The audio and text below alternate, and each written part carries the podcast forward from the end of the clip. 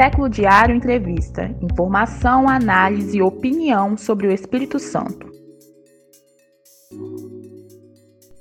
Olá, bem-vindo, bem-vinda, bem-vinde. Mais uma entrevista do século. Sou Vitor Taveira. Estou aqui hoje na companhia de Paulo Silva, recém-eleito presidente da Comissão Espírito Santense de Folclore. Vamos falar hoje de cultura popular, vamos falar de várias coisas. Lembrando que você que está chegando agora, Século Diário está no YouTube, também nos canais como Spotify, Google Podcast. É só você entrar lá, curtir, acompanhar, compartilhar.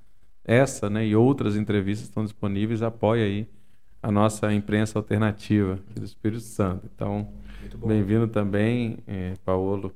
Queria que você comentasse para a gente um pouco o que, que é essa Comissão Espírito Santense de Folclore, uhum. que, qual, é, qual a função dela né, em relação à nossa cultura popular aqui do Espírito Santo. Vamos lá, gente. Primeiro, Vitor, obrigado pelo convite aí. A gente está num momento é, super importante, né? A gente está aqui há poucos dias desse período do carnaval, né? De efervescência aí da, das culturas populares na, na rua. E queria agradecer o convite de estar aqui com vocês, está muito importante. E é isso, assim, né? A gente acabei de assumir a diretoria executiva da, da comissão. A comissão é uma entidade que tem 75 anos de, existência, né? Foi fundada lá na década de 40, justamente num esforço internacional, né? Para garantir que as culturas populares tivessem voz, tivessem um mapeamento, fossem visíveis, né? é, justamente para produzir políticas públicas voltadas para essa o que a gente chama, né, é, às vezes na minha opinião até errado, de minorias, né? Então a comissão nasce lá atrás nesse movimento fundada por Guilherme Santos Neves, Renato Pacheco, Hermógenes Lima da Fonseca, que foram é, baluartes, né, pessoas muito importantes para a construção é, desse campo de estudo que é a cultura popular no Espírito Santo. E a comissão nasce com, com, com esse objetivo, com essa hum. missão de mapear e dar voz. E de lá para cá a gente tem feito esse trabalho né, de mapeamento, de pesquisa, de articulação junto com, a, com as culturas populares. São mais de 70 anos né, de atividade. Hum. Então, de lá para cá, é, tem muita coisa que foi, que foi realizada, né? Algumas das coisas a gente tem, por exemplo, um dos primeiros periódicos e publicações sobre cultura popular do Espírito Santo, até do país, é, com publicação mensal foi a revista Folclore, né? Lá na década de 40 até a década de 80, né? Que foi um, um periódico muito importante. Lá a gente tem pesquisas sobre Ticubi, sobre Alardo, sobre reis de bois, sobre capoeira, né? Sobre bastante coisa. E também, um, lá no comecinho, uma das principais coisas que a comissão fez foi justamente dar visibilidade para os grupos da cultura popular. Hermógenes, por exemplo, ele fez um trabalho muito sério de dar visibilidade para o Ticumbi. O Ticumbi hoje é uma da, dessas referências culturais no Espírito Santo, justamente porque ele, através da comissão, lá na década de 60 e 70, já se preocupava em levar o Ticumbi para São Paulo, nos uhum. congressos nacionais de folclore, levar para o Sergipe, né, viajar com esse povo e mostrar para o pessoal de fora do Espírito Santo a nossa cultura popular forte né, e pulsante uhum. que a gente tem aqui, né? E nos últimos anos, assim, nos últimos. São várias gerações, né, que passaram pela Sim. comissão. A, a, última geração antes de mim, por exemplo, fez um trabalho muito sério de encontros de mestres, né? Para articular diferentes regiões do estado, né? Acho que a comissão tem um pouco dessa, dessa função também, né? De compartilhar com os grupos, né? Com os folguedos da cultura popular, essa experiência, né? É, reunir esses mestres para falar assim, ó, que a gente vive lá no sul talvez parece com que o que o pessoal está vivendo no norte, né? E dali você tirar demandas, né? É, articular pautas em comum para cobrar o poder público, né? A instituição de novas políticas públicas, né? Para isso, os festivais da identidade também aqui no centro de Vitória, né? Foram realizados ali no, de 2000 até 2014 tinha que era um, um cortejo com mais de 200 grupos de todo o Espírito Santo com indígenas, o pessoal do, dos quilombos, os pomeranos, italianos, né, o pessoal das Folhas de Reis, Congo, vinha todo mundo aqui para Vitória para comungar, né, para estar tá em comunhão aqui na, na capital do estado. Então a gente tem a, a nossa missão é basicamente essa, assim, né, é pesquisar, mapear, dar visibilidade e ajudar na articulação né, dos grupos, né. Agora essa própria palavra folclore, ela uhum. tem uma certa polêmica, principalmente na área da, da, antropologia, do debate Sim. da cultura. Como é que você vê isso? Ela, ela é, tem, se usa folclore, se usa cultura popular, se usa sim, sim. outras palavras para se referir? Eu acho que é um debate super é, válido, principalmente na questão que a gente está vivendo hoje dos debates sobre a questão da colonização, né, dos termos colonizadores, né? É, a Carta Brasileira do Folclore de 95, ela já preconiza a gente usar a palavra folclore barra culturas populares, entendendo que sim, existe um debate aí de décadas a fio, né? E que a gente precisa se posicionar perante a isso, né? É, muitas críticas que tem à utilização do termo é essa questão. Acho que é um termo que vem meio que é de fora, né? Estrangeiro, né? Folklore, é, né? É inglês, inglês, né? Uhum. Porque é, o, é só para entender, é, é um termo cunhado pelos acadêmicos ingleses, né, justamente porque era um campo de pesquisa nas universidades europeias. Né? Nasce com isso, uma proposta de criar uma disciplina para você é, estudar uma cultura que vem do povo. Né? Uhum. Justamente, eu acho que é importante isso também, né? como nasce, para você delimitar ali o que, que é a cultura produzida pela elite, né? O que, que é a cultura... Folk é povo, lore é tradição. Né? Exatamente. Então, assim, poxa, será que é, a cultura elitista tem um objetivo diferente da cultura do povo, as representações são diferentes, então, poxa, a gente precisa agora incluir o estudo das culturas populares do povo, da sabedoria popular no estudo acadêmico também. Então, acho que é importante demarcar isso. Primeiro, uhum. né, pensar nessa coisa epistemológica aí do, do campo intelectual, né? Você demarcar historicamente um limite do que é essa cultura do hum. povo e dar visibilidade para isso, né? É, no Brasil, isso está muito atrelado, teve um grande debate nas universidades que está atrelado à própria construção da disciplina da antropologia no Brasil, né? Como vem uma missão francesa para cá, é uma, uma disciplina, muitos parceiros meus de quilombo, por exemplo, intelectuais quilombolas, é, questionam isso, né? Pô, a antropologia também é uma ciência branca, uma ciência que vem é, de uma forma colonizatória, né? Então, quando esse pessoal vem para o Brasil, é interesse que você, da parte uhum. deles no caso, meio que proteja esse conhecimento que para falar que ó, quem vem para cá fazer a, a disciplina de antropologia tem uma, uma certa metodologia, uma certa, uma certa forma de enxergar como que deve ser feita a construção do conhecimento. E as pessoas que estavam aqui no Brasil antes não sei se faziam antropologia, não sei se faziam basicamente ciência. Será que é ciência esse estudo que eles uhum. falam? Eu acho que não é ciência, né? Falou esse pessoal que veio para cá fundar a USP, uhum. por exemplo. E aí, mas hoje tem até um debate muito interessante que eu queria falar, que eu aprendi com o professor Messias Basques lá da UFES, né? Que é um professor que deu pra gente uma disciplina chamada é, Antropologias Negras, né? Uhum. Na época a gente deu o nome da disciplina de é, Branco Sai, Preto Fica. Foi o nome da, né? O branco sai da antropologia um filme, né? e o preto fica. E aí o professor Messias Basques me chamou, me chamou a atenção para isso, assim. Como que pessoas é, negras que escreviam numa perspectiva chamada folclorista estavam sendo deixadas de fora do que se chama de antropologia, né? Então ele, ele cita, por exemplo, Silvio Romero, próprio Edson Carneiro, que foi secretário-geral da Comissão Nacional de Folclore, são pessoas que eu, por exemplo, nas antropologias que eu estudei no curso de Ciências Sociais, eu não fui apresentado nas matérias padrão, topologia 1, 2, 3 e 4. Não passou. Então, assim, é, tem um debate aí também na questão do folclore que é como você vai incluir as pessoas que, inclui, que já trabalhavam na perspectiva da, da, da pesquisa e do estudo do folclore dentro do que é ciência, uhum. né? Então esse debate ali na década de 80, 90 foi um debate muito sério, né? É, uhum. pegou, como se diz, pegou fogo, né, o uhum. debate, justamente por essa crítica a você ter um termo é, estrangeiro, né? Sim. E que você precisa ter uma abrasileiriza... uhum. abla... abrasileirização é, é, um da, termo, do termo, né? Um termo estrangeiro que está vinculado uhum. a uma certa visão de mundo, né? Que está uhum. ligado a essa questão sim. de pessoas externas, no caso europeus, americanos, sim, sim. que vêm faz, fazer uma antropologia desse produto, entre aspas, exótico para eles, como um objeto, que é diferente de uma pessoa, quando a gente foi falando hoje das antropologias, uhum. né? Um, um, indígena falar sobre populações uhum. indígenas, sim, né? Sim, sim, Se sendo da etnia dele ou não, é, é um sim. outro olhar, né? Então... Sim, sim. É na verdade um pouquinho diferente. Esse pessoal que escreve. O termo folclore chega no Brasil uhum. antes da disciplina de antropologia. Uhum.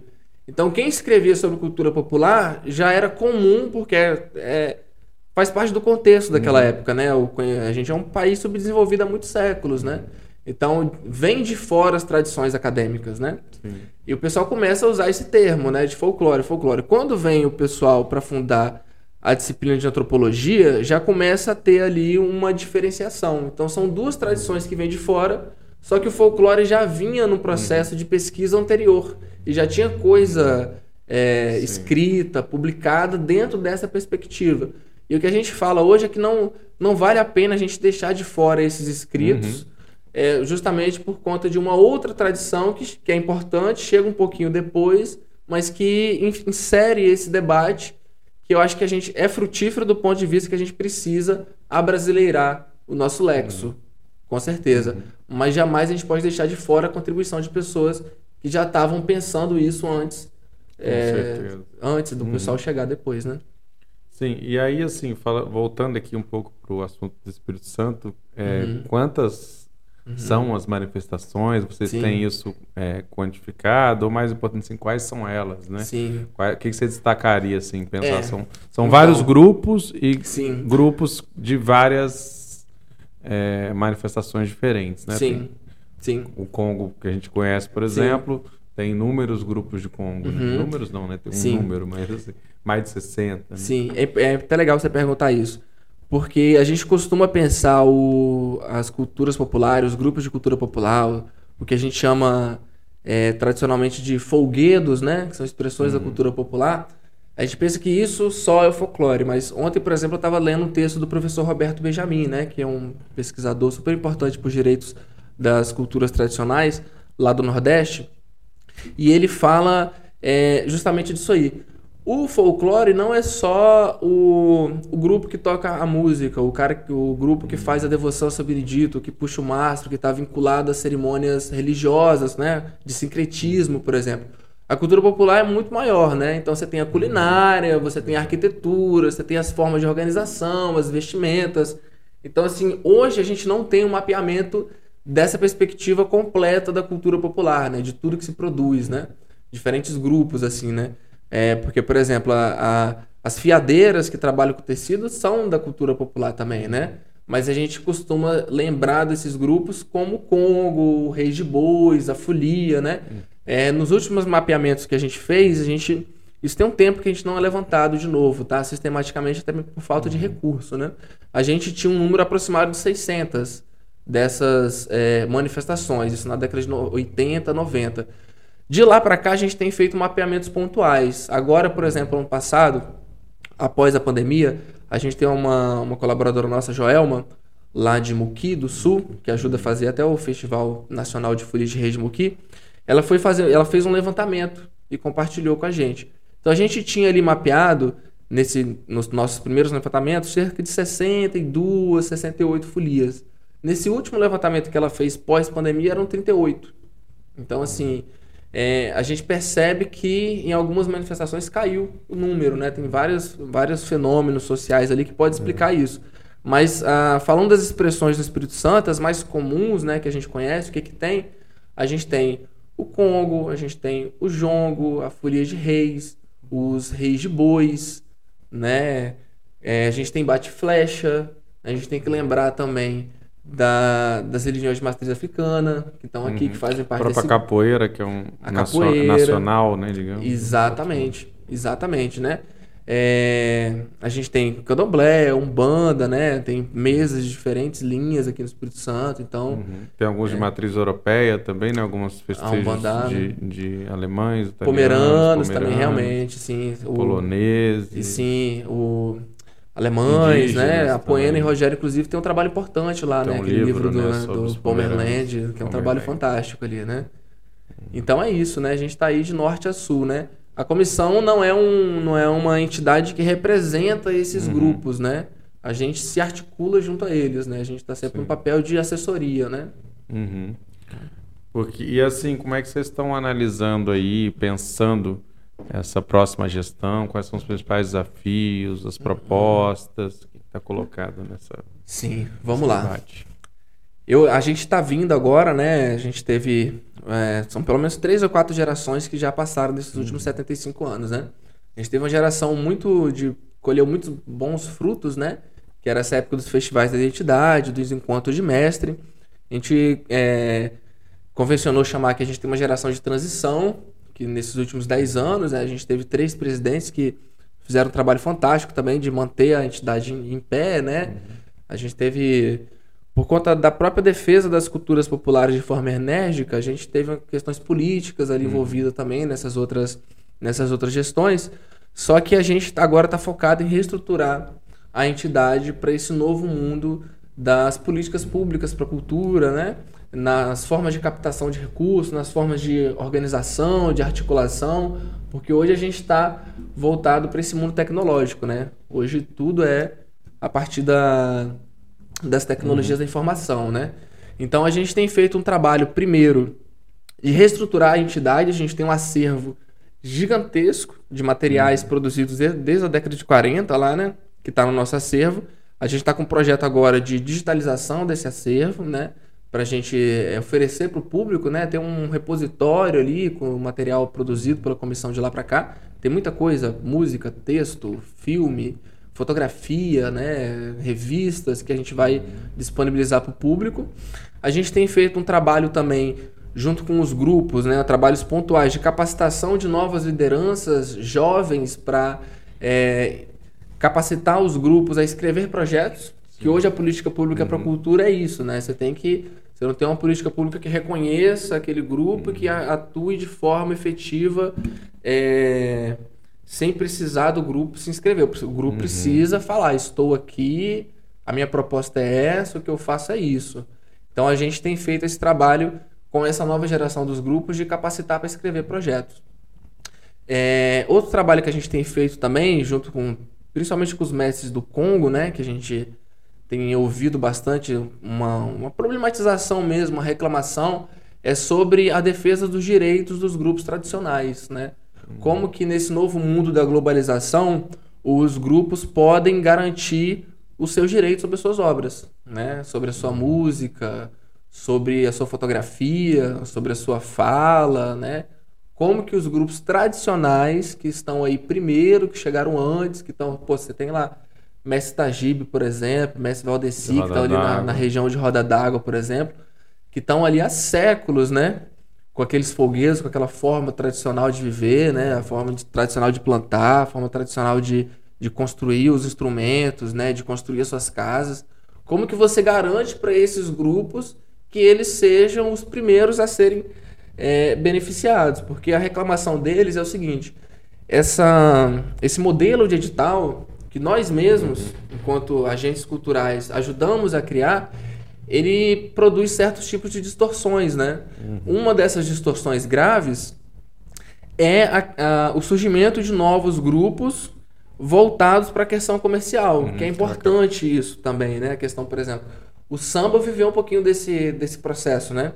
Que era uma música de uhum. terreiro, que a partir da indústria radiofônica vai chegar na, no, nos circuitos boêmios do Rio de Janeiro até virar escolas de samba e aí aquela mãe de santo preta lá do terreiro nem sempre participou dos grandes ganhos financeiros que as uhum. escolas de samba têm, né? E isso é, com a, o aprofundamento da globalização tem chegado a todos os lugares, né? Como que é, novos grupos surgem, é importante, porque olha o que virou o samba uhum. mundialmente falando. Levou o Brasil pro, pro planeta inteiro, pro mundo inteiro, né? É, porque até porque a cultura ela é dinâmica, ela nunca é estática, sim. né? Sim. Os grupos se transformam e tal. Sim, sim. Só que também existem Isso. por que se transformam. Isso é importante Inclusive, você citar. assim, só pra, por exemplo, quando a gente fala é, de grupos, uhum que a gente tem uma questão geracional aí, por exemplo, uhum. de, de grupos que vão envelhecendo e às vezes os jovens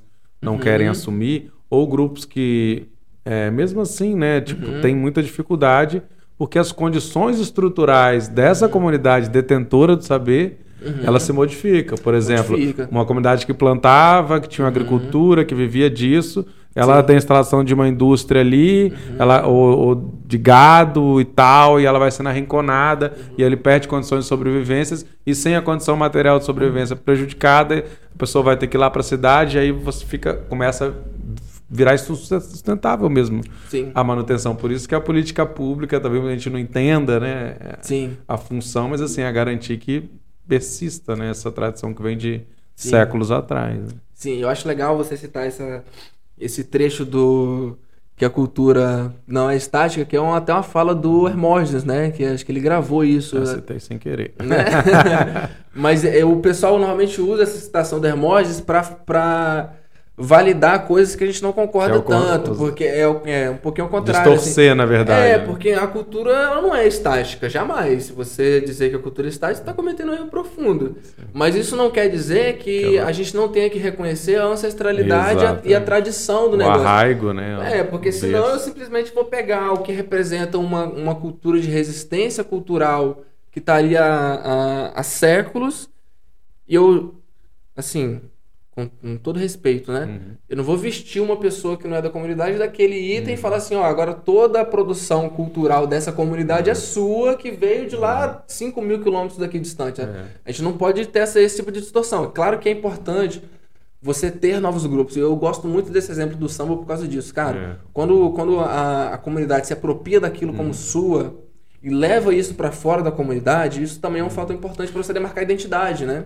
Pode Não, falar, é legal falando do samba, porque, tipo assim, é curioso também como o samba, de alguma maneira, Uhum. aqui em Vitória, no Rio de Janeiro, existe um berço ali, existe essa característica marcante de cultura popular. Uhum. Tipo, o Zeca Pagodinho foi apadreado pela Bete Carvalho, o Sim. Dudu Nobre. Tipo assim, existe uma relação de proximidade, de conquista de um espaço, de Sim. conquista de um respeito. Isso é uma característica da cultura popular. Sim. Você é mestre por reconhecimento, não por, por um título, por reconhecimento da sua comunidade, do seu entorno. E o pagode, na verdade, é uma ruptura disso. É o que você falou. É a apropriação, né? Comercial Do do- rítmica para um Sim, fim comercial. sim, sem sim. esse vínculo. E, e- e o samba é, é basilar para esse, pra esse exemplo, por quê? Porque o- a célula rítmica do, do samba vem do jogo Caxambu, né? Uhum. E aí você observa quanto tempo depois que muitas pessoas ganharam milhões de reais e de dólares com o samba, que o jongo da Serrinha, que é a comunidade hoje lá no Rio de Janeiro, que é tida como, o berço do samba, né? É o lugar que você vai para ouvir a célula rítmica de verdade, aquela coisa assim,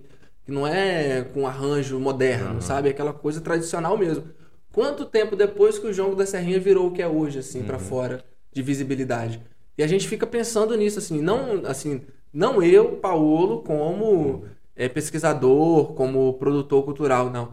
Isso eu ouço dos mestres, cara, né? Você vai conversar com o Tajibe, por exemplo, queria ter trago ele aqui, Tajibe, é, Bochecha, que é da, da banda Mestre Alcides, por exemplo, eles citam isso, poxa, como que a gente que está aqui há tantos anos não consegue ter acesso ao recurso e quem Uhum. chegou ontem Sabe escrever um projeto, porque é um tec, uma técnica, Isso, né? Escrever é um projeto é uma técnica. técnica. E Isso os mestres, muitas vezes, é, têm menos acesso à questão Sim. da. Né? O saber é muito oral, popular, Sim. e não um saber de escrita, né? sim, Letrado. sim, sim, exatamente. E- A gente teve um exemplo desse, por Hoje, aí, mas é só para completar, Sim. tem alguns avanços, né? Uhum. Que é a possibilidade de se inscrever por, por voz, mensagem Sim. de voz, mas isso sim, também. em alguns, né? Em alguns editais, no edital É. de mestre, mas Sim. assim, essa questão que você estava falando da política pública, eu acho que entra justamente nisso. Exatamente. a política hoje é sobre editais. O Fabrício. Noronha teve aqui é, Uhum. na entrevista do século, ele falou da intenção que eles não conseguiram trabalhar ainda e que eles queriam nesse ano começar a aprofundar essa questão, né? Sim, que eu acho sim. que é a crítica que a comissão traz também, né? Sim. Porque é é botar um grupo concorrendo com o outro, disputando, inclusive. Pois é, cara. Ano, me- ano passado, por exemplo, a gente teve um problema desse. O mestre. Teve uma pessoa que saiu meio que do grupo do, de um mestre, que se candidatou a, ao edital de mestre e ganhou. E um mestre tradicional ficou de fora, né? Que foi mestre Valdeci. Tinha ficado de fora como suplente. Então, assim, tem essas distorções voltadas para a questão da, da política cultural de editais, né? Que não é nada é, pessoalizado, né? Por exemplo, a Secretaria de, Cultura do Estado nos últimos anos tem feito um trabalho excepcional, né? O Fabrício é um cara excelente, que tem feito um trabalho muito bacana. Mas estruturalmente não é culpa dele também, né? É uma coisa que já vem uma herança burocrática e estrutural da forma que é feita a política que cria essa distorção no caso dos editais. Mas outra coisa que a, a gente tem acompanhado também, é, nessa última questão que eu tenho falado dos nossos objetivos com os grupos, é como que é, produtores culturais se apropriam da produção musical. se apropria da imagem, se apropria da voz, do audiovisual. Então a gente está discutindo muito isso com eles também, né? Como que as culturas populares podem, de certa forma, garantir que. Poxa, quanto, quanto que ganha um influencer hoje no Instagram? Uhum. Né? Como que a gente garante que o cara que for lá usar do vídeo de um mestre, é, esse vídeo vai gerar rentabilidade financeira para aquele grupo também, né? É Uma coisa lá em. Eu, vim, eu venho de São Mateus, no norte do estado, e lá a gente tem muito essa reclamação assim, poxa, como que vem pesquisador daqui das universidades de São Paulo? Como que vem cineasta? Como que vem gente fotógrafo tirar é, foto daqui da, da nossa região que é muito bonita, dos nossos grupos que são excepcionais, mas às vezes não devolve um texto escrito, Uhum. um livro Não tem nem acesso ao produto, né? que ele mesmo aparece. Então, assim, com essa virada da globalização, a gente Virou tem um debatido. objeto, né? É, não é? Mas. Que é o que a gente- viu recentemente, né? Agora no Carnaval. Uhum. Episódios, né? Como foi o caso do Ticumbi de São Benedito, Uhum. né? De Construção da Barra, que veio até o Sambão do Povo e não desfilou, né? Voltou em protesto por não ter sido recebido para a escola, não ter sido. Então é uma coisa que tem que ter um olhar atento também. As próprias paneleiras foram homena- homenageadas né, no Carnaval é, do Rio de Janeiro, Sim. mas houve um, até pouco tempo antes sem saber como iriam Sim. participar do desfile, né? Sim. Então são questões que e aí a gente está falando de grupo do Carnaval que é cultura popular, Sim. mas que não está dando muitas vezes a devida atenção para os mestres, os detentores dos saberes e dos ofícios. Assim. Sim. É É isso aí. A cultura não é estática, né? Ela vai evoluindo e, e novos ritmos vão surgir, novas formas de organização. O samba, da forma que é feito no sambão, é uma nova forma de organização, né? Mas é isso que a gente fala. É, como que essas novas formas de organização, esses, essas, é, esses novos grupos, né? Vão, de certa forma, garantir o respeito aos grupos tradicionais, né? Exato. Isso que acontece com o Ticumbi, Respeito a exemplo. reverência, de É, alguma maneira, né? Porque- Exatamente. E esse lance do Ticumbi, a gente estava até comentando antes desse episódio, que foi assertivo a, a, a postura da escola de samba de ir lá em Conceição da Barra, conhecer a história, beber da fonte original, conversar com o grupo, pedir autorização, convidar para fazer parte, dar, uma, dar um destaque para o grupo lá tradicional da região. Isso aí foi fantástico. Mas falta um carinho, Uhum. falta finalizar, falta assim receber bem, né? Você, pô, o grupo veio pra cá pelo, assim, é, pelos relatos que chegam, eu não estava lá pra dizer se foi assim de fato, mas os relatos que chegam são de pessoas que eu acredito, é que não tinha água, que não tinha alimentação. É, você tá falando de grupo, não tá falando de uma pessoa daqui que foi lá no Samba, pessoas que nunca estiveram, Hum. provavelmente, nesse espaço, não entendem. É uma estrutura grande, é difícil. Sim. Eu sou de Vitória, já fui, a gente, né, a gente está acostumado, é uma coisa. Agora você chegar né, Sim, naquele local com muita gente, com organização de escola de samba, sim. é bem Porque é, é complicado. fácil, né? É uma coisa até que eu tenho falado com meus amigos do audiovisual também, né? Poxa, é fácil você dar prêmio, né? Você ir lá numa comunidade Pegar uma quilombola. boa história. Poxa, prêmio internacional, cara. Você tem uma comunidade ali de resistência há séculos e que tem uma forma própria de enxergar o mundo, né? E com uma beleza cênica é, estupenda. Dá prêmio de cinema você ir lá na comunidade e fazer filmes sobre os quilombola, por exemplo. Né? Sobre fazer filmes sobre indígena. Mas como que a gente vai deixar, é, enquanto produtores audiovisuais, por exemplo, que é, que é a minha área também, como que eu vou deixar ali um legado para aquela comunidade? Poxa, eu estou trazendo para vocês uma tecnologia, estou usando essa tecnologia com vocês, mas não vou passar esse conhecimento para vocês usarem também, né? Para vocês fazerem um trabalho. Hoje, Que é outra, outra narrativa, quando a própria comunidade conta sua história, né? Não, como você falou, não, não elimina Uhum. a, a narrativa também de quem vem fazer, mas traz outras, outros elementos, né? Sim. Então é importante ter Sim. os olhares diversos. Né? Sim, uma coisa que a gente tem feito, por exemplo, os trabalhos de audiovisual que eu tenho feito, por exemplo, a gente tem sempre dedicado uma etapa formativa, né? Então, a gente chega na comunidade, sempre tem uma oficina de audiovisual, uma oficina de fotografia, uma oficina de produção cultural e você é, coloca uma pessoa da comunidade é, em cada setor. Uma pessoa na direção, uma pessoa na, na produção, uma pessoa na fotografia. Isso é importante para fazer junto para reconhecer o espaço daquele pessoal. E eu fico, eu fico pensando, se tivesse alguém do Ticumbi, por exemplo, convidado para estar aqui dois dias antes para conhecer a estrutura, para ver por onde que vai entrar, por onde que vai sair, quem é a pessoa que cuida da entrada na avenida, quem é a pessoa que cuida da alimentação, Não era mais fácil É. você ter trago alguém É. para estar ali? Existem questões também estruturais, né? Da, da falta de recursos, da dificuldade, da correria que sempre Sim. é, mas assim, isso, isso não justifica Não justifica. pô. deixar de lado, né? E era o enredo da, da comunidade, é o Benedito Melégua, né? Que é um Sim. herói quilombola lá, da, lá do Exato. Sapê do Norte, pra quem não conhece, e que o Ticumbi é um dos guardiões dessa tradição, né? Sim. Do Benedito Melégua. A- Conta-se a história de que o, o, a, a imagem de São Benedito, chamado São Beneditinho das Piabas, andava com o Benedito Melégua no embornal dele. E que essa imagem hoje está lá na comunidade de Barreiras e o Ticumbi vai lá, é um dos ápices da É, o cerimônia Ben- deles. o- e tem a história do. Uhum. O Benedito era um, um rebelde, né? Digamos. Então Exatamente. ele fugia, ele vivia no oco de uma árvore, não é isso? Isso aí. E isso aí a polícia, ao descobrir isso, botou fogo com ele lá, lá- esperou ele Uhum. É. entrar para dormir, jogou fogo. E Sim. essa imagem Uhum. sobreviveu, foi jogada no rio, foi encontrada no rio pela Isso. população E levada. e hoje ela é Pra faz parte desse cortejo. Essa história do Benedito Melego é, é, é fantástica, assim, né? Porque ele era o cara. A gente fala muito que ele tem ligação com um orixá chamado Iroco, né? Porque é justamente o cara da mata e que vive dentro da árvore. E o Benedito Melego, ele justamente fazia, lá em São Mateus, Constituição da Barra, ali na região do Sapé do Norte, você tinha uma rede grande de abolicionistas negros, né? Quilombolas que lutavam contra o processo de escravização. E que estouravam senzala e que fundavam novos quilombos. Então, o Benedito Melego era, era esse cara que fazia ligação.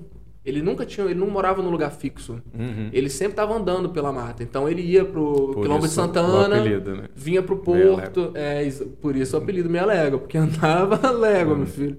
E ele era esse cara que fazia ligação. Ele tava lá com o Nego Rogério, tava no porto, tava em Santana. Ele sempre tava rodando ali, né? E viveu muitos anos assim. Tem até um episódio conhecido que eu morei na Praça São Benedito de São Mateus durante muitos anos ali.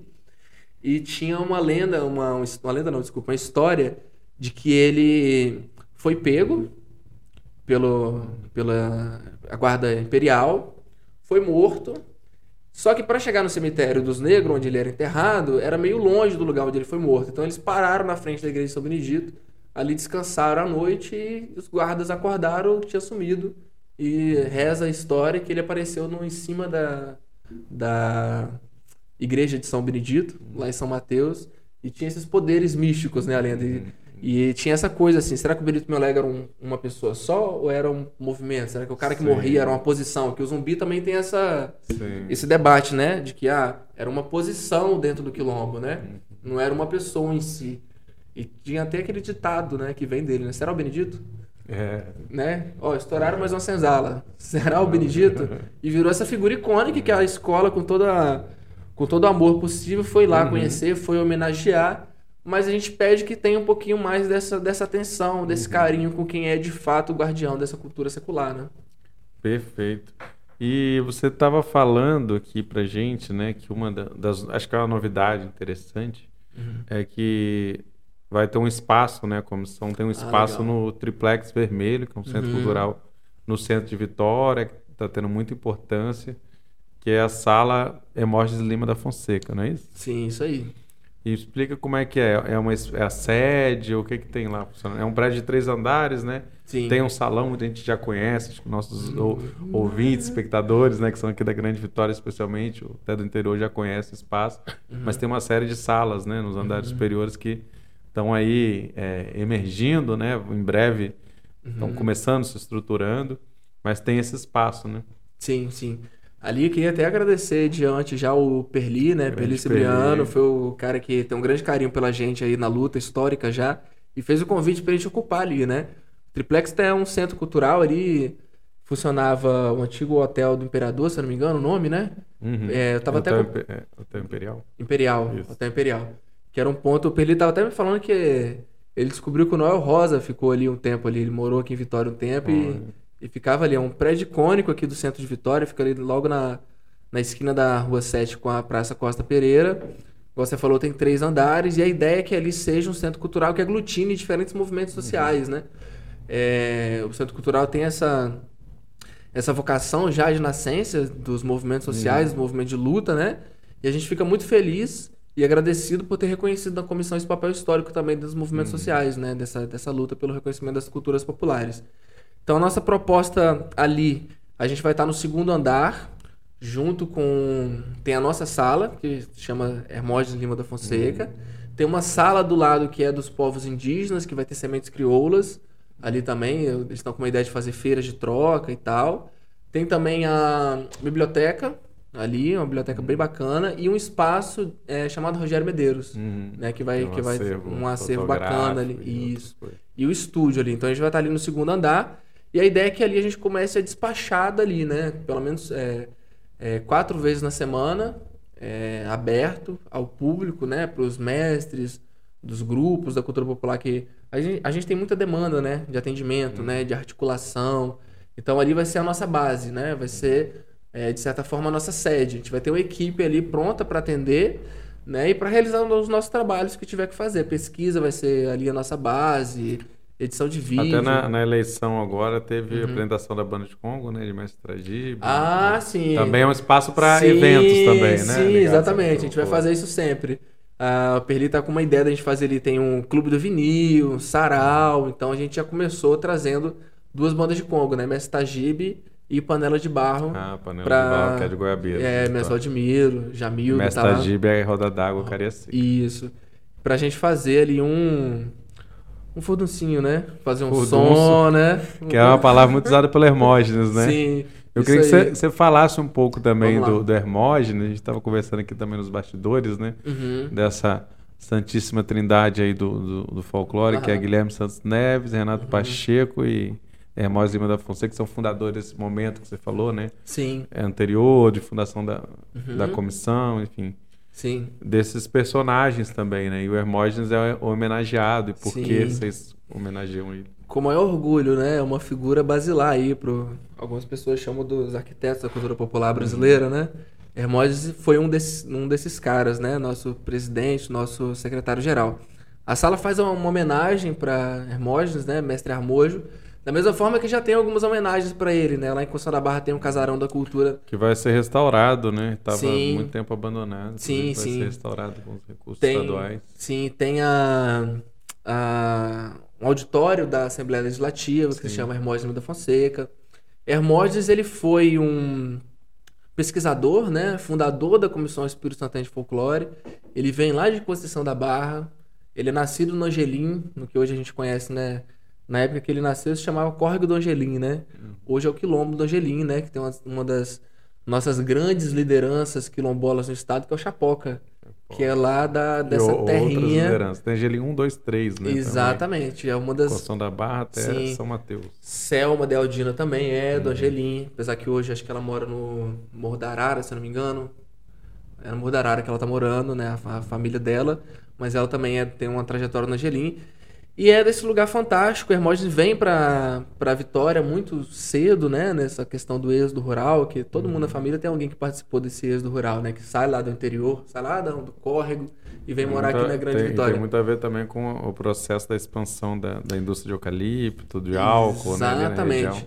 Ele vem, ele vem um pouquinho antes dessa história, mas já vem, já vem nessa perspectiva de uma dificuldade financeira ali para se manter mesmo na região, justamente por essa falta de investimento do, do Estado, né? Ali naquela região foi, foi visto como uma região de vazio demográfico, né? Olha que crime.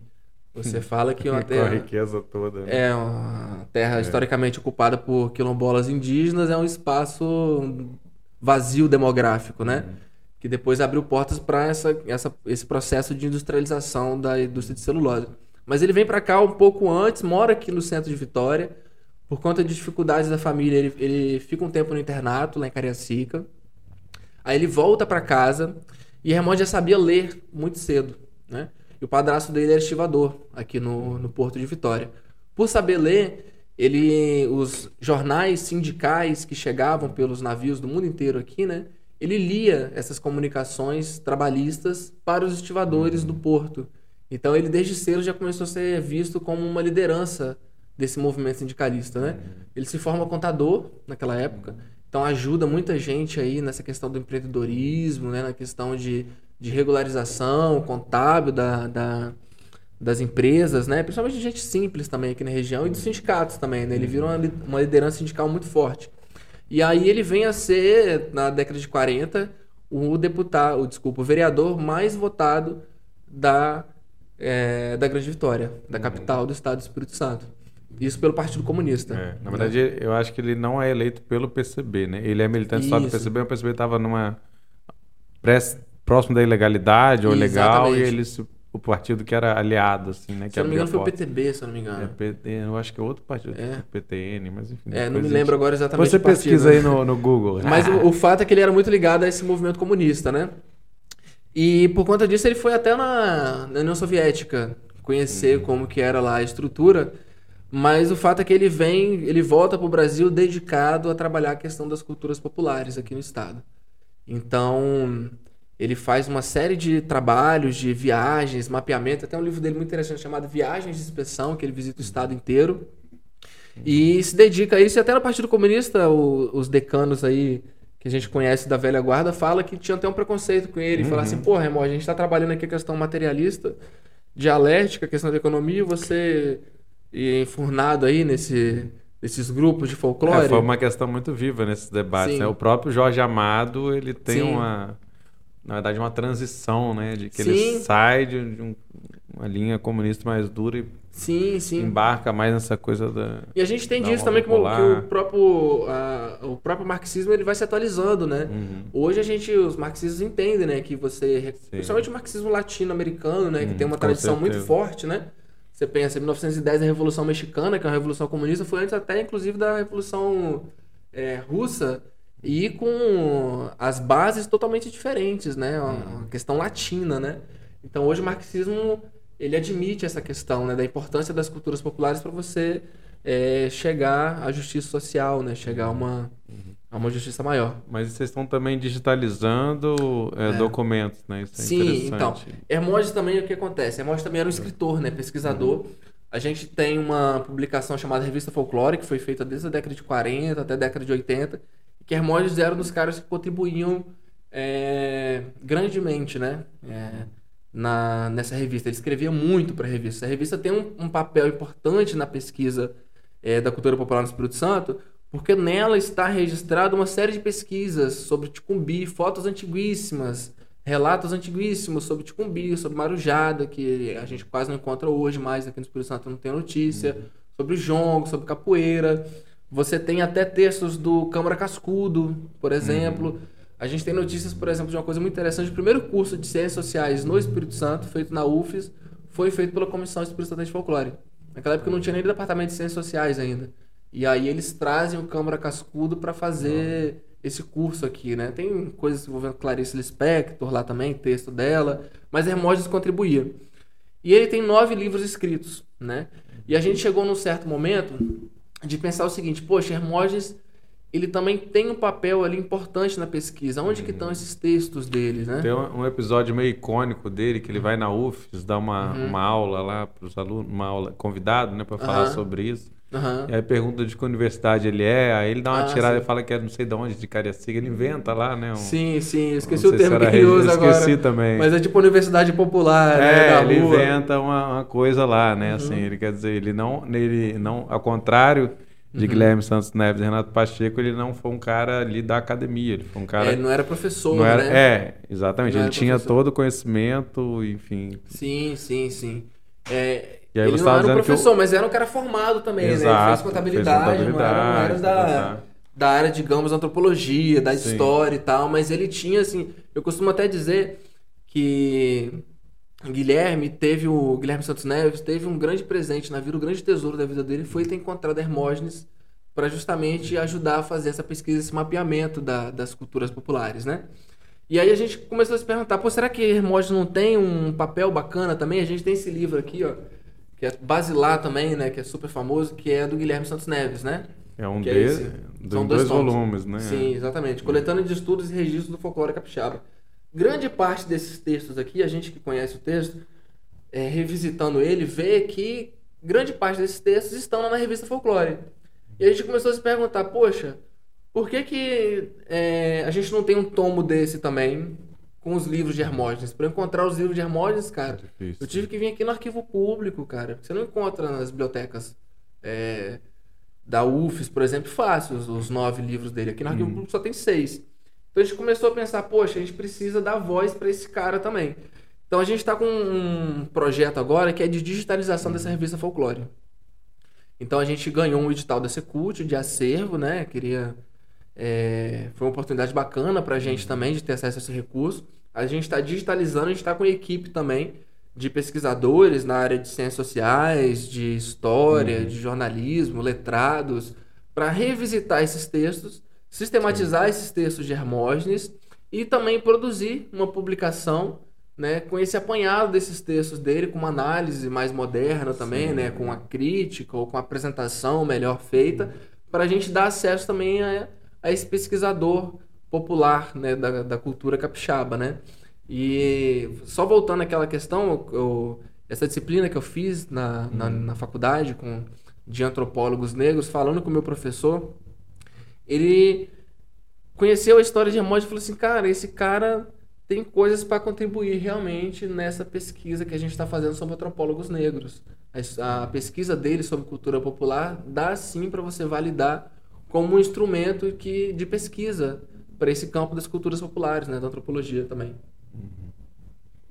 Então é isso, Hermógenes foi esse cara que a gente homenageia, né? O, o principal prêmio para mestres da cultura popular do estado de hoje, do estado hoje, se chama Armojo, mestre, Mestre Hermojo, né? É. Que ele, como ele era conhecido. Exatamente, né? Que o nome complicado, né? Né? Hermógenes, aí chegava nas comunidades ali. né? Exatamente. Simplificou, né? Hermógenes. Virou o, o Armojo. E essa grande figura que a gente homenageia e quer agora também realçar e trazer à tona, né? E nada mais Bacana justo ele tá aqui, né? No centro de Vitória, né? Onde ele adorava ali, né? Ele É. tem uma ligação muito grande também com as escolas de samba, os com, a Piedade.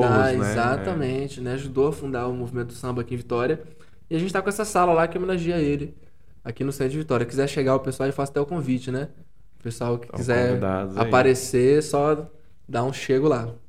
Beleza. Eu ia te perguntar mais uma coisa também, que é sobre a questão das novas gerações. Assim, eu tenho Uhum. observado, é, embora haja, a gente observa uma dificuldade de manutenção, Uhum. eu também vejo outros movimentos no sentido contrário. Assim, no Congo tem alguns grupos que tão, tem muitos jovens tocando. Uhum. O Boi Pintadinho de Muqui Uhum. tem mestres jovens, né? Sim. Porque a mestria às vezes é pensada como uma coisa de pessoas, é, digamos, mais, mais idosos, mais experientes que assumem, mas nem sempre, né? Sim. O próprio Tertolino Balbino, mestre teto Ah. do Ticumbi, ele assumiu com 20 anos. Sim. Com 20 para 21 anos ele assumiu e ficou até seus 80 e tantos. Dona Astrogilda também. Dona começou com 17 Astrogilda. Exato, porque o mestre, ele é a pessoa que é capaz de organizar. Então, assim, Sim. ele, ele geralmente é uma pessoa que. E aí a percepção Uhum. do coletivo, que é o coletivo que elege o mestre, né? Sim. Na verdade, é a comunidade. Então, assim, naquele momento de vácuo, por exemplo, o Terto assume, né? Uhum.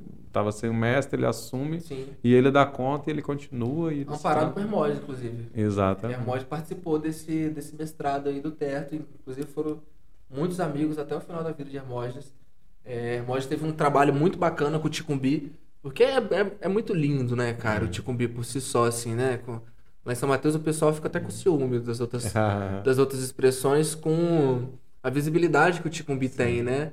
Mas realmente faz jus, é muito lindo você fazer aquela procissão ali, subindo a foz do, do rio Cricaré, e você chegar depois no outro dia ter aquela apresentação maravilhosa na frente da igreja, aqueles chapéus de fita, aqueles pandeiros maravilhosos, né? Aqueles É, jogos de pandeiro. É, e tem uma Fantástico. coisa muito interessante que é o fato de ser uma narrativa Uhum. tradicional, na qual uma encenação, uma ritualística que se repete a cada ano, Sim. porém cada vez que ele se apresenta é diferente porque as Sim. rimas mudam, as, Sim, as falas. Isso é uma coisa interessante que eu já fui algumas vezes e sempre que eu é sempre uma novidade, porque você sabe qual é o roteiro, mas você não sabe qual é a forma de contar, né? A estrutura tá sempre ali, né? Essa É. coisa do- dos, dos reinados africanos ali disputando o território entre si, né? Uhum.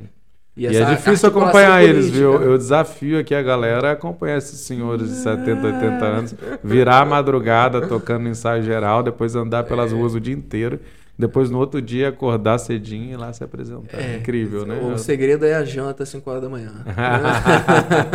é isso aí. Você tem que comer É, o pessoal até virando. saiu, é, saiu uma nota, né, Uhum. aqui do, da- do grupo lá de Cumbi falando Uhum. disso, com a festa de São Benedito é a festa da fartura, da comida. Então você Sim. chega lá no quilombo, no ensaio geral e tem comida para todo mundo. É, Você não precisa avisar, é panelão, chegou e Sim. acolhe todo mundo e eles reclamam. Comida Como é que tá- aqui, Porra. né, eles não foram acolhidos, nem o lanche que tinha sido Sim, prometido, assim, né? É uma coisa, é uma contradição, assim. digamos. Importante você falar disso aí, né? Como que a gente come bem lá, né? É. Mas a, a minha pergunta era sobre essa juventude, na verdade. Ah, é, Como é vamos que lá. você vê essa participação? Pois é, cara. Você quer já de uma nova geração também. É, eu acho, eu acho que é importante, cara. Eu acho que assim é, é muito importante porque eu tenho alguns amigos que são os, os pais, os avós são de banda de Congo que tem assim, ah, esse negócio aí de tocar tambor e tal, tem uma certa aversão, né? Mas você vê uma galera mais nova até do que eu assim, é tão aguerrida e que gosta tanto e que ama tanto fazer aquilo ali, né? Uhum. É, E E que é um se- compromisso, né? Não é uma coisa que É, eu vou é chegar lá quando eu quiser e eu toco. né? Não, é uma Inclusive, adentrar alguns espaços não é tão fácil, porque às vezes são espaços muito familiares, Sim. muito territoriais, de famílias, ou não de uma família, mas de algumas famílias. né? Sim. Eu acho, eu acho importante, assim, a galera nova chegar e até trazer novos ritmos. A gente, a gente participou dessa é, troca de capitão lá na, na banda da Vila do Riacho, de onde vem o nome Estrogilda. E o pessoal mais antigo do que eu falando isso aí, cara, como que mudou né, o ritmo, né? Quando essa galera nova chega, né? É, Vai atualizando o negócio, né? Uhum. E eu acho que é importante isso, mas um debate que a gente tem feito é, é assim, como que a galera nova pode entrar no terreiro é, respeitando os antigos, né? É tão bonito quando você vê um mestre antigo como foi o capitão Antônio, né? Filho de Dona Estrogilda, passando é, o mestrado dele pro, pro Everton, né? Que é neto da Dona Estrogilda. E o Everton ali trazendo a galera dele, cara. Trazendo o, o pessoal da banda, tocando tambor, o pessoal jovem, uma coisa bonita de se ver, né? E a gente tem outras experiências também, né? É, você tem Marco Vinícius, por exemplo, agora, que, tá, tá- que vai entrar, tá sendo preparado pro mestre Valdemiro, né? Você tem na Barra do Sim. Jucujá, isso sendo preparado pelo mestre Bochecha. Tem outras pessoas aqui agora que estão me, que me fugindo, assim. Mas é importante É, isso. o mestre, geral- ele- geralmente, ele tem já esse olhar de renovação, né? Sim, Vai tem que- identificando quem Isso. são.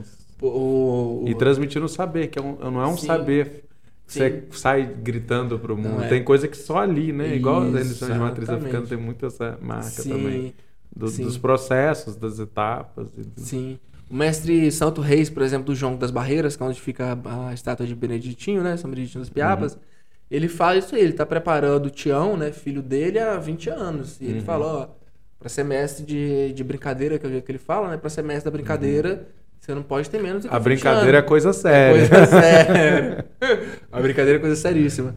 Mas assim, eu acho que é importante a galera nova se apropriar disso, né? Porque a cultura é nossa, né? Porque é representativo da nossa identidade, né? A gente fica tão preocupado com isso assim, poxa, tanta gente que conhece tão as bandas da Califórnia e não conhece os grupos tradicionais da sua própria comunidade, né? Então fica até feio pra quem é jovem, né? É. Saber o nome É, do. mas é isso, né? Que Hum. seja feito com respeito, né? Essa, essa transmissão, Sim, sim. ah, absorvendo Sim. coisas novas, mas sem perder. Sim. O que a gente tem se preocupado, Matriz, preocupado muito, assim, a gente que eu digo, não eu como pesquisador, né? Mas é uma coisa que chega através dos mestres, né? Mestre Valdemiro, mestre Carrado Salles, mestre Tagib, mestre Bochecha. É essa questão, como que a galera nova tem essa vontade de participar e criar novos grupos, que até voltando à questão do samba, é importante, né, para popularizar, né, para você ter uma maior abrangência, né, da, da cultura, né? É bacana você ver o povo brasileiro é, vinculado à sua própria cultura. Mas pensar também como que esses novos grupos podem chegar, podem ter acesso a recursos, podem ter acesso à visibilidade, sempre respeitando os mestres da sua comunidade, né? Não sei, eu não sei se faz sentido eu, eu criar uma nova banda de Congo, por exemplo, no bairro onde o mestre não, não, não gostaria, por exemplo. Poxa, a tradicionalidade e a ancestralidade já está aqui há séculos. Né? Já existe um, um grupo ali que representa isso. Será que eu que cheguei agora nessa cidade, agora 5 anos, 10 anos, vale a pena para mim criar um novo grupo sem ter relação com essa ancestralidade? Do ponto de vista comercial, sim. Vale a pena, porque você gera emprego, você gera renda, você ajuda na abrangência do- dos símbolos da cultura popular. Mas a gente, por ser uma área tão fragilizada, sabe, tão historicamente invisibilizada, eu acho que a gente tem que ter sempre cuidado e um carinho especial com a ancestralidade. Sempre estar tá Uhum. conversando com o mestre mais antigo, né? Sempre Geralmente são esses territórios de resistência onde elas permaneceram, né? Muitos desapareceram, várias Sim. questões. E hoje a gente tem os- talvez os mais resistentes, né? Que Sim. persistiram, né? Sim. Por, por outras conjunturas. Mas assim, para a gente é, pensar um pouco, como é que você imagina essa política pública que poderia ser para além dos editais? O que, que pode ser Uhum. feito para além disso? Legal, legal, bacana. Olha só, a gente pode fazer primeiro um mapeamento, né? Profundo, assim, né? A gente tem a última. Apesar de ser uma pauta historicamente da comissão, o primeiro Atlas, por exemplo, da cultura popular do Estado, o primeiro Atlas do folclore, foi feito pelo Hermógenes, na década de 70, 80. Uhum. A gente tem uma atualização desse Atlas é, já na, nas últimas, na última gestão do Paulo Artung, se eu não me engano, né? Com o Capai, que fez um. Humberto Capai. já tem um tempo é já, Atlas né? do Folclore Capixaba, se não É, me engano. exatamente. Está online, inclusive, quem quiser Exatamente. procurar, né? Tem pode encontrar, bastante tem coisa muitos ali. grupos. Mas eu acho que é bacana, assim, a gente primeiro fazer um mapeamento dessas culturas, né? Uma coisa que está em falta, por exemplo, há bastante tempo a gente não faz, são as conferências de cultura. Conferências municipais, conferências estaduais. E aí, dentro desses grandes encontros para debater política pública, ouvir as próprias sugestões dos mestres, né? A gente tem é, diferentes propostas, né? Mas é, todas elas giram em torno disso. Você primeiro tem um mapeamento de- do- desses mestres e ter uma política que não seja, é, que não é, incentive a competição entre os mestres, né? Como que eu não vou, como que eu vou fazer que o recurso chegue para aquela comunidade sem o mestre que é mais antigo ficar chateado porque um grupo mais novo teve acesso ao recurso, um grupo mais novo dentro da sua própria comunidade, né? É, uma coisa que a gente, a gente fez, né, a comissão fez no começo dos anos 2000, era esse Festival da Identidade. Né? O Festival da Identidade se reúne é, 100 grupos, 120 grupos, desses 100 grupos, cada um com cachê de 6 mil reais.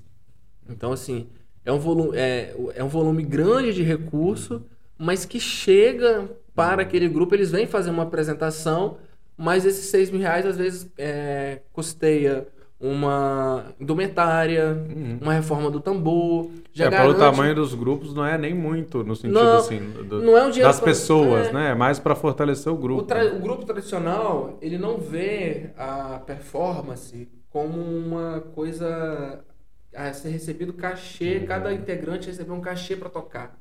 A, a visão deles normalmente não é essa. Uma apresentação que o grupo faz fora da sua unidade ritualística, ele faz para conseguir uma verba, para conseguir é, reforma de tambor, reformar os uniformes, pintar uma tinta para pintar o mastro, fazer a bandeira nova do mastro. sé- ó, os primeiros que eles fazem no ano é para isso, né? Não tem essa visão tanto, tanto comercial. Então, assim, será que esse recurso... che- Eu não sei hoje, tá? Eu- a Secretaria de Cultura do Estado tem feito um trabalho fantástico no, no sentido de ampliar os editais, de aumentar os valores de recurso. Mas será que esses editais, por exemplo, chegam para 120 grupos com- comprarem essas indumentárias anualmente? E isso eu não coloco só na- o Estado, né? Eu que fiz ciências É sociais. porque o mapeamento e reconhecimento vai possibilitar atuar, inclusive entender as demandas, né? Porque às vezes a demanda de um Exatamente. grupo não é a mesma É. da outra. É. E por mais que tenha, exista o prêmio de mestres, ele é um prêmio. Falar. A, a pessoa que falar que o mestre ele deve receber o prêmio Uhum. não por competição, mas por reconhecimento. né? Exato, uma coisa que acho que até a Irine, a deputada Irine Lopes, tem feito, tá com uma proposta, conversei com o assessor dele, dela essa semana passada, é uma proposta de aposentadoria para os mestres. Né? Ah, você trabalhou a vida inteira como mestre de folguedo, você tem uma aposentadoria que garante o mínimo, assim, né? Porque a gente vê, é, a gente, assim, eu fiz ciências sociais com ênfase em ciência política, né? Então, quando a gente, eu particularmente falo de Estado, eu não estou falando do governo do Estado do Espírito Santo, estou falando Estado, União, Estado e município, então. Então, assim, tem que ter uma política que não seja só do governo federal colocar o dinheiro para o evento. Não tem que ser uma política só do governo do Estado colocar o edital. Mas lá no município também é importante que os prefeitos, que os cre- os secretários municipais de cultura reconheçam esses grupos e aplique também valores nessa, nessas manifestações. Um trabalho muito interessante que tem sido feito lá é com a nossa é, companheira Domingas Dealdina, Uhum. que é secretária de Secretária Cultura de São Mateus. Que ela tem nessa perspectiva seguinte, poxa, eu não consigo colocar um dinheiro todo mês, eu não consigo fazer um convênio de 40 mil reais para cada grupo de Reis de Bois. Mas, poxa, eu posso garantir que todo ano o Reis de Bois, a festa do Reis de Bois, vai ter cachê para os grupos.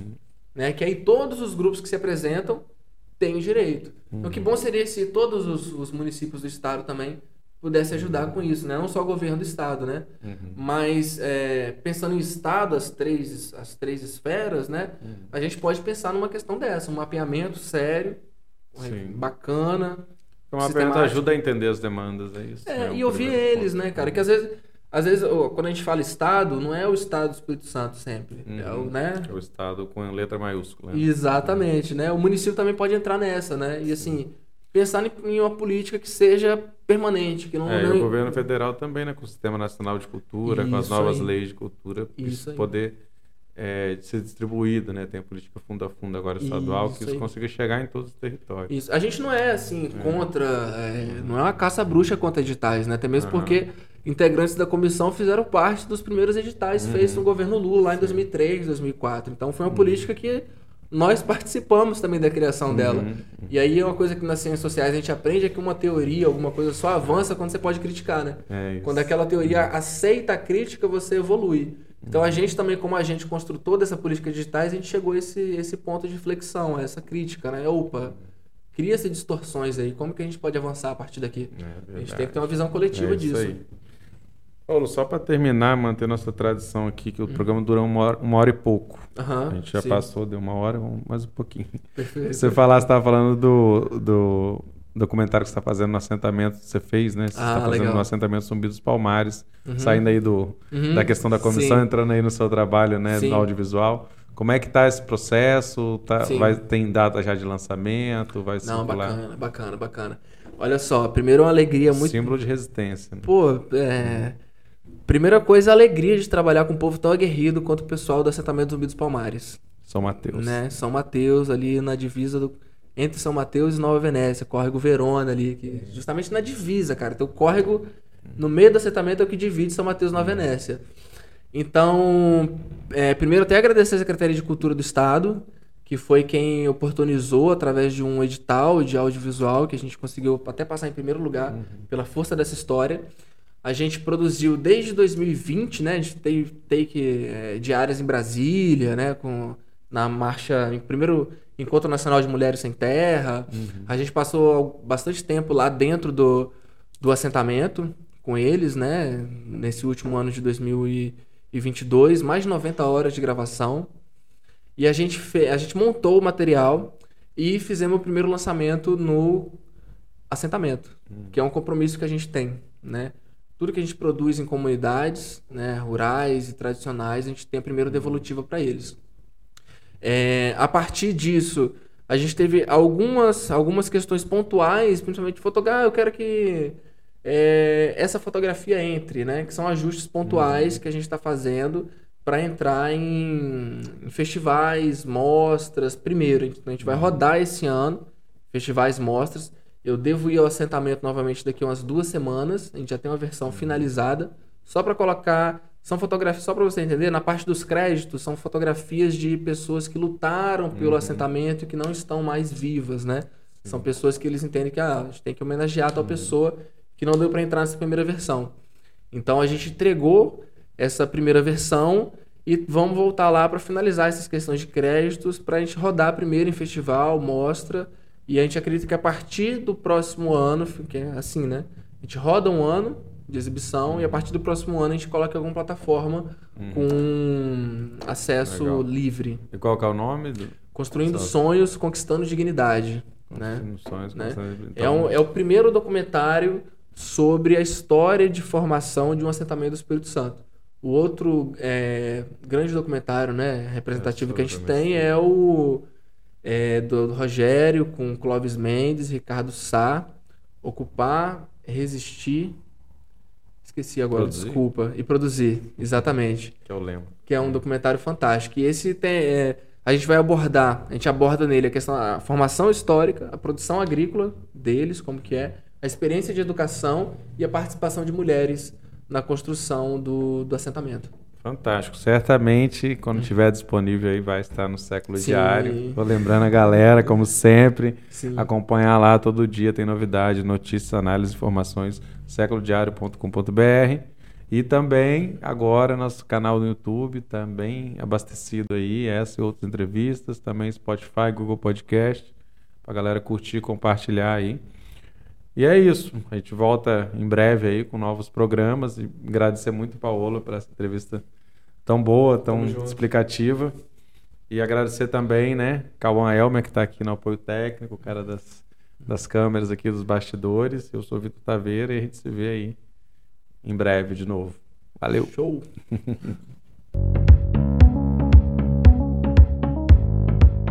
Século Diário Entrevista. Informação, análise e opinião sobre o Espírito Santo.